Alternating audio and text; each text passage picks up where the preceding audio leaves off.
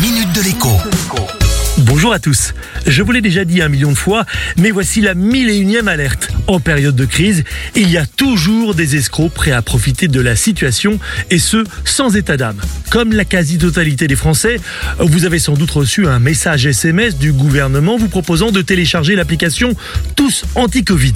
L'aubaine n'a pas échappé à des petits malins. Reprenant mot pour mot le message gouvernemental, ils ont eux aussi envoyé des SMS à un nombre indéterminé d'abonnés français au téléphone mobile. À l'intérieur figurait un lien, soi-disant direct vers l'application Tous Anti-Covid, mais en réalité ce lien conduisait vers un clone malveillant. Un clone dont la fonction consiste évidemment à pirater toutes les informations disponibles sur le téléphone, à savoir les codes d'accès aux services bancaires, mais aussi les codes d'accès aux réseaux sociaux.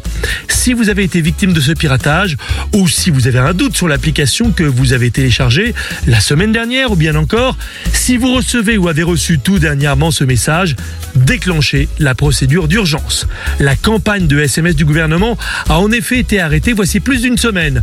Tous ceux arrivés après sont donc forcément des faux. Basiquement, il faut immédiatement changer tous vos mots de passe critiques et même prévenir votre conseiller bancaire. Et pour les réseaux sociaux, attention, ne négligez pas le problème. Les pirates en profitent pour communiquer avec vos amis et relations à votre insu bien évidemment et à leur tour tenter de les contaminer. Là encore, soyez vigilants. À demain. La minute de l'écho avec Jean-Baptiste Giraud sur radioscoop.com et application mobile Radioscoop.